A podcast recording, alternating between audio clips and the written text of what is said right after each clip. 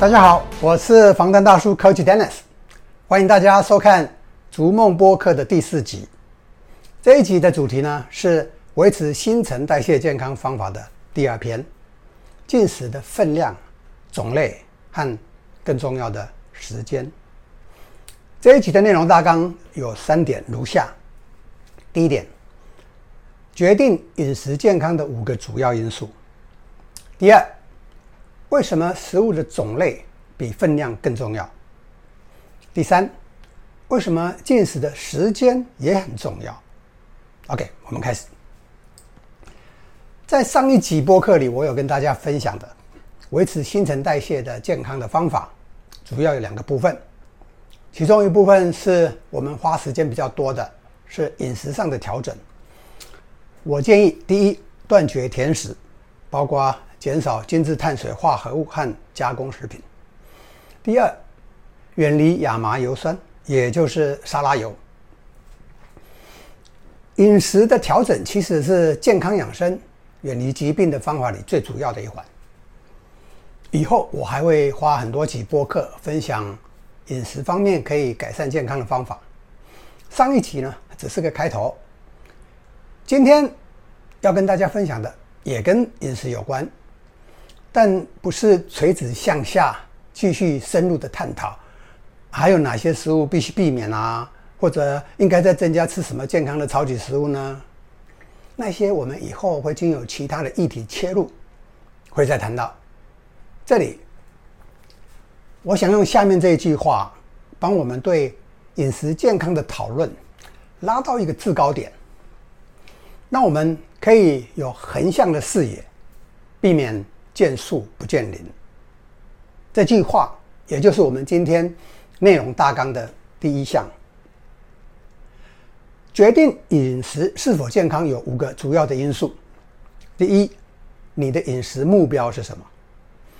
第二，个人的体质；第三，食物的量，包括重量跟热量；第四，食物的种类；第五。进食的时间，让我从争议性最少、比较容易懂的说起。第一个因素，饮食的目标。你吃的食物是否健康，会因为你追求的目标不同而有所改变。举例，想要增加肌肉，就要多吃蛋白质；但如果要避免因为尿酸太高可能会引起的病变，例如痛风，蛋白质的量就要控制。第二个例子，对耐力运动员而言，提升续航力很重要。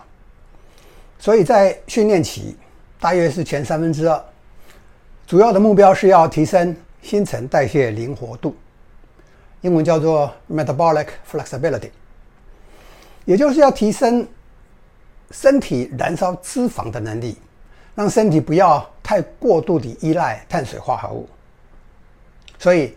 训练时的燃料就是补给品了，和平日的饮食要避免太多碳水化合物。但在比赛前一两天的饮食就可以增加碳水化合物的摄取。比赛当天，尤其终点冲刺之前，就可以使用更多的碳水化合物当饮料或燃料，对完赛的成绩会有帮助。第三个，最后一个例子。大家可能有听说过，年纪越大的人，为了抗老化这个目标，有两个小目标。第一个是啊，要降低跌倒的风险；第二，不要让身体的生长激素降得太低，因为生长激素呢，本来就会随着年龄的增长而降低。生长激素太低啊，细胞的修复率会变差。各种病变的复原也就变得比较困难，所以老了身体的确是会比较脆弱一点啊。那为了这两个小目标呢，避免肌肉量的流失就很重要啊。针对预防跌倒，肌肉量够就比较不容易跌倒。针对生长激素，这个荷尔蒙生长激素它的分泌啊，其实是跟肌肉量成正比的，所以。补充足够的蛋白质对年纪大的人的抗老化目标很重要。只是呢，蛋白质的摄取过多也会有问题。我先暂停一下，介绍人体内一种所谓的蛋白激酶，中文有点绕舌，不好记，我们直接用英文讲，大家记一下，因为很重要，以后我们会常常提到。这个英文名字叫 Mammalian Target of Rapamycin，简称 MTOR。发音是 mTOR，OK，来我们继续。医学上呢，早已经证明的是，蛋白质摄取太多会造成体内 mTOR 这种蛋白激酶升高，而 mTOR 太高也已经被医学证明会提高致癌的风险。所以呢，蛋白质摄取过量会提高致癌风险，而致癌风险本来就是。随着年龄增长而升高，所以年纪大的人为了降低致癌的风险，要避免蛋白质摄取过量。这就跟上面说的，为了避免跌倒，为了维持生长激素，所以应该多吃蛋白质这个原则冲突了。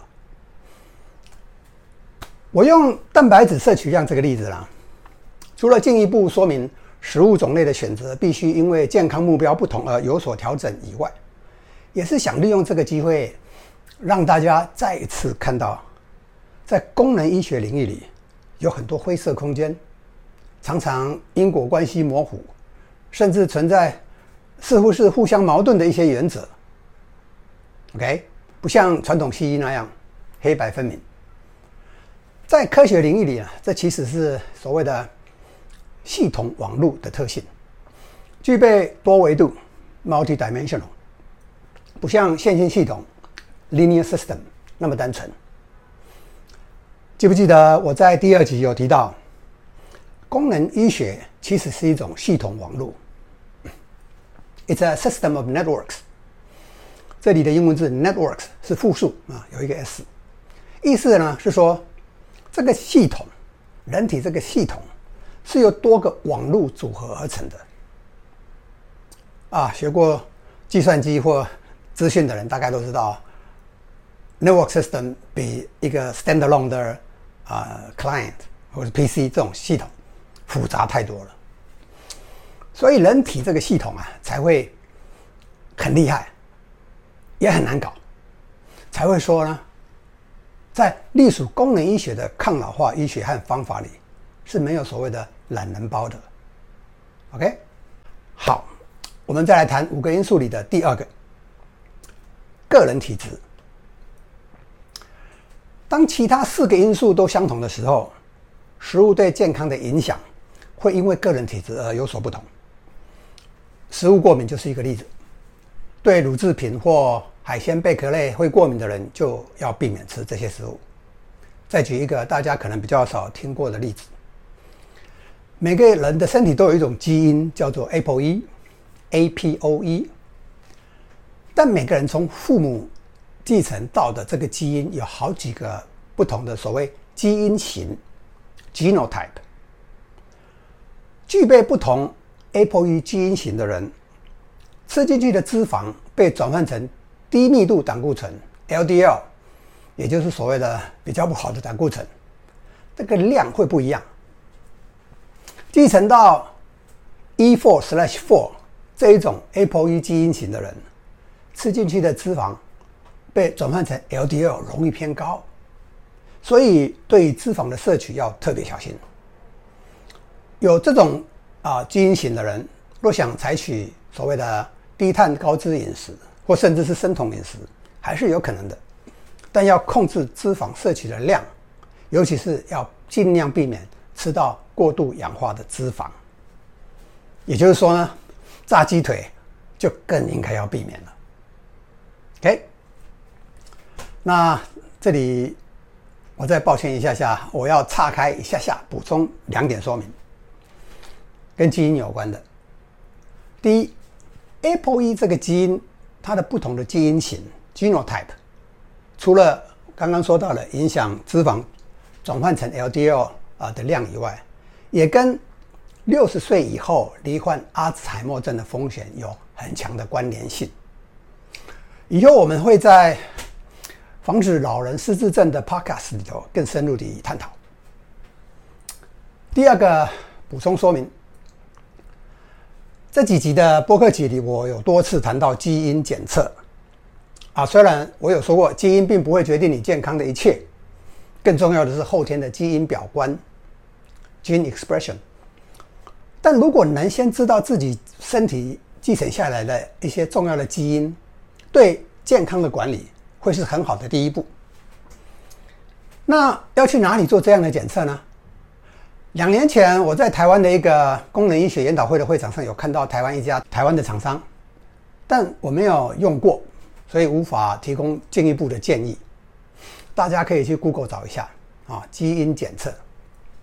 我个人呢是在二零一六年在美国的时候做的，用美国的一家公司的产品，很容易，厂商会寄一个试管给你，你在家里自己吐口水在试管里，总共要吐。三十毫升，还要，事实上是蛮费力的哈。然后装好寄回去，就这么简单，也不贵，美金大概一百块。以前呢，好像我记得可以寄到台湾来，你就这样做，然后寄回美国去。那现在我们的食卫署各方面都管得有比较严，是不是还可以寄到台湾？我不确定。啊，但这里还有一很重要一点要补充的是，不管你在基因检测上是让哪一家厂商做的。基因系列数据的取得，一辈子只要做一次，存下来就永远是你的。但对你的基因系列的各种基因的解读，也就是哪一种基因、哪一种 genotype，所以你有什么风险比较高或低，往往是另外一种服务，不一定是由帮你做基因检测的公司提供。你可以把你的整个基因系列传。用电子邮件哈，或怎么样传传给那些专门在做基因解读报告的公司，啊，他们就会给你很详细、很实用的报告和建议。这样的服务呢，一般是采年度订阅的，啊，我用的是啊，我记得是每年啊年费六十块美金，OK，啊，健保当然是不会给付的啊，台湾、美国都一样。两家，这两家刚刚提过的，我用过的基因检测和解读报告的美国厂商的连接，我会放在 show notes 里头。不过也提醒一下，啊、担心各自隐私的人可能要三思而行。OK，再来，我们来谈五个因素里的第三个，食物的量。食物摄取的量啊，太高是不健康的，因为热量摄取太多会造成脂肪囤积过多。这点不必多解释，但除了热量以外呢，各种食物里也都含有不同的所谓微量营养素 （micronutrients），例如各种矿物质和维生素，对健康影响也很大。所以会摄取到多少微量营养素，就跟食物的重量有关系。这一点似乎也不必多说了啊，毕竟大家都知道，饮食不应该过量。但这里我把量啊，包括热量跟重量这个因素带出来，主要是为了最后两个因素的说明做准备。这两个因素就是食物的种类和进食的时间。也就是说，即使你吃进去的食物的量都一样，对生理上的影响也会因为食物的种类和进食的时间不同。而有很大的差异。种类和时间这两个因素，因为一般人比较少听过，所以我会多花点时间说明。这也就是我们今天内容大纲的第二项跟第三项。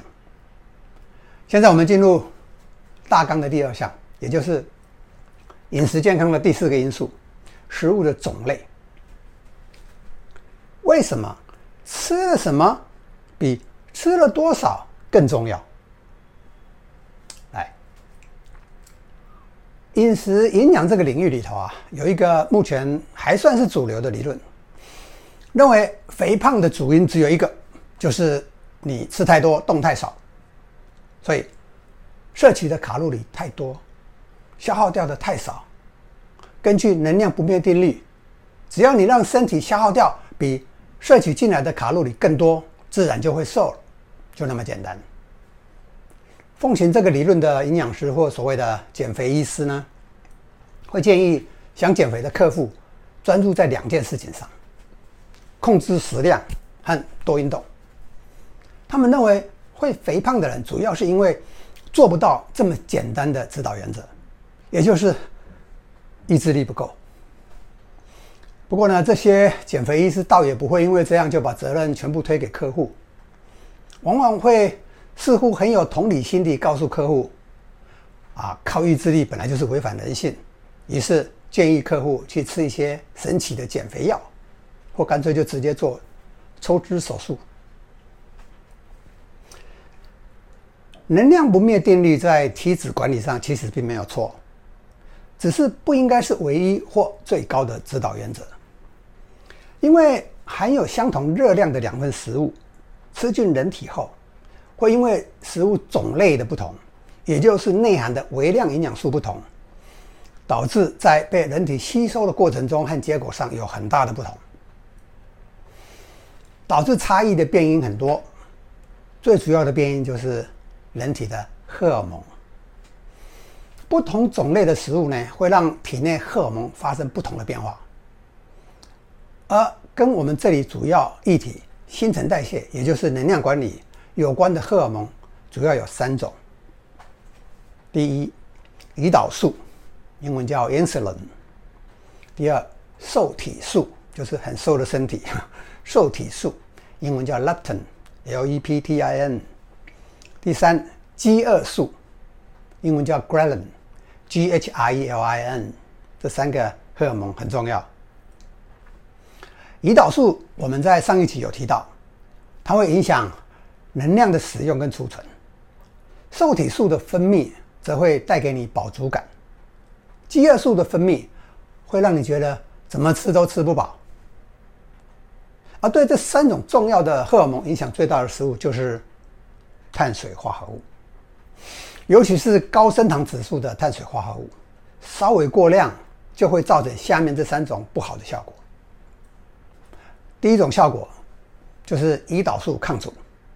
也就是身体对胰岛素发出来的讯号接收不良，结果是摄取进来的热量有较多会被储存成脂肪。第二种结果，第二种不好的结果，会导致瘦体素抗阻，就是身体对瘦体素发出来的讯号接收不良，结果就是食物吃了以后比较不容易有饱足感。第三。会导致饥饿素偏高，就会变成食欲一直下不来，结果就是一直吃，停不下来。常常吃零嘴和面包的朋友们，应该知道那是怎么样的一种感觉。相较于碳水化合物，蛋白质比较不会导致这样的变化，脂肪几乎完全不会。不过呢，前提是。这些蛋白质跟脂肪呢，必须是优质的，没有氧化的，也就是原食物 （whole food），然后没有经过高温烹饪的。不同的食物对人体内各种荷尔蒙，甚至内分泌系统以外其他的生理系统，像是心血管系统、免疫系统等等，会造成的影响还有很多。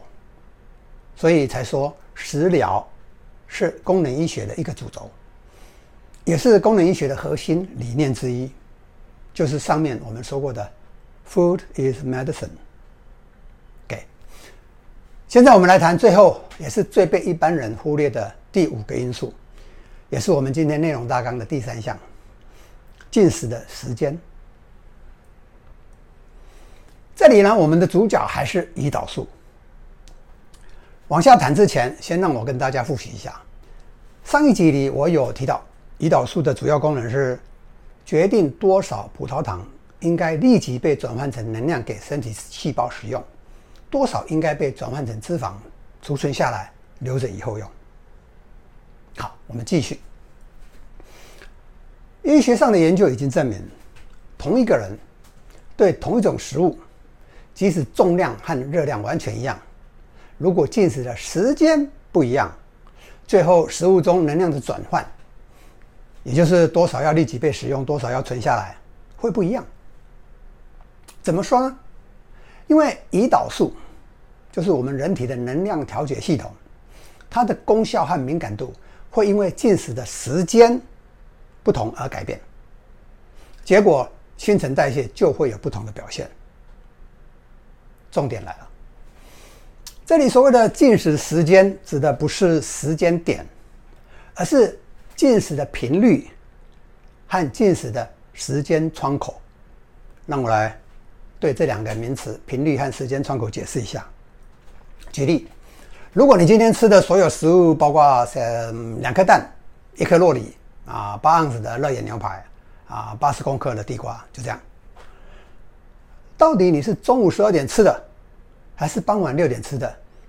也就是时间点，对胰岛素的表现影响比较小。比较会有影响的是你吃这些东西的频率和时间窗口。现在我来说明一下第一个因素：进食的频率。什么意思呢？这些食物你是一次吃完，还是分两次或三次吃呢？这代表不同的进食频率。关于这一点，我要给大家的指导原则是：进食的次数越多，也就是越频繁，虽然这样每次吃的量会变少，越容易造成胰岛素抗阻。所以呢，其实大家常听到的所谓“少量多餐”，少量多餐对健康跟瘦身会有帮助，其实那是健康饮食上。很大的一个迷思啊！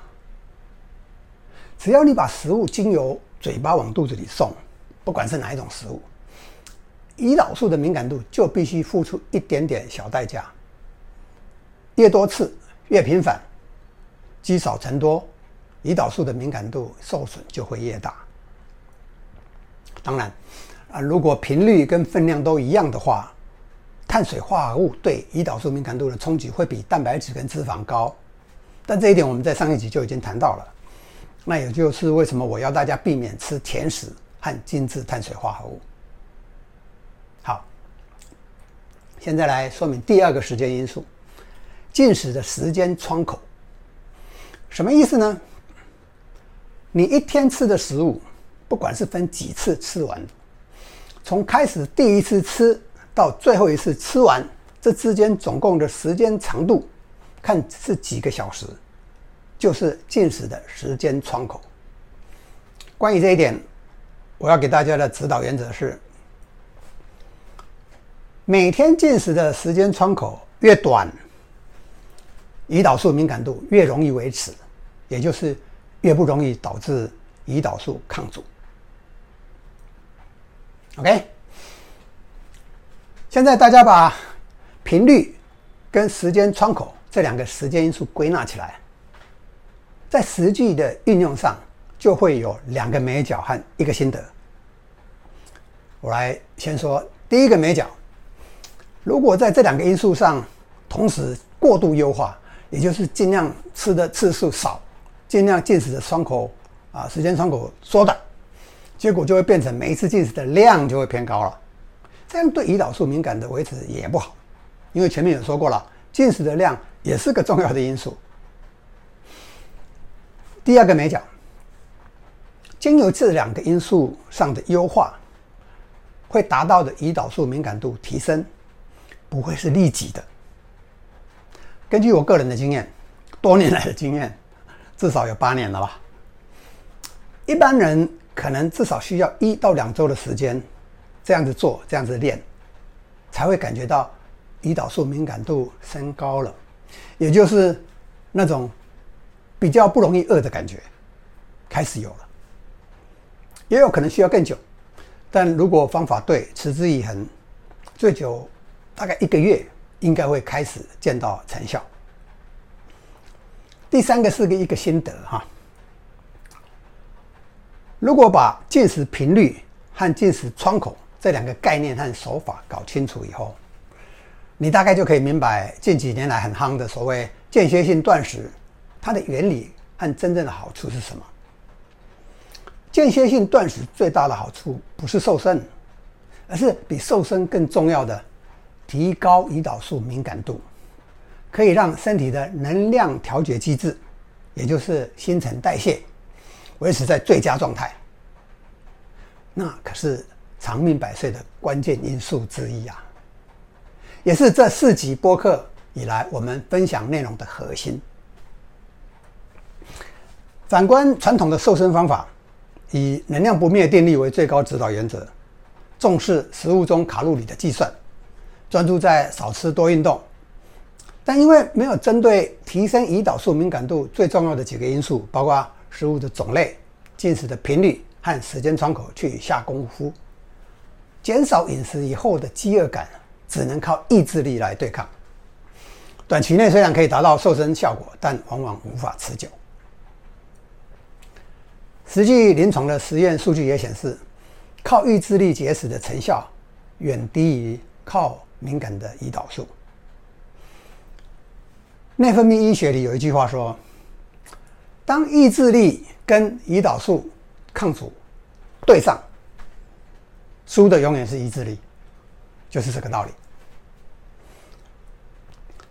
除了提升新陈代谢、健康、延年益寿以外，断食对健康养生还有很多其他的好处，做起来也有很多美角。将来我一定会录制以断食为主题的播客集。今天我们的主题是提升新陈代谢健康的第二篇，就让我们在断食这个议题上暂时画上句点，以后我们再来接龙，请大家期待。啊啊，等一下，等一下，我我刚刚讲的哈，是不是有让大家觉得好像我是在说提高新陈代谢健康和间歇性断食好像没有减脂瘦身的效果？其实当然是有，刚才我没有特别强调，是因为这两集我们讲的，如果你做到了，减脂瘦身是轻而易举就会随之而来的一个副作用。OK，谢谢收看，我们下次见。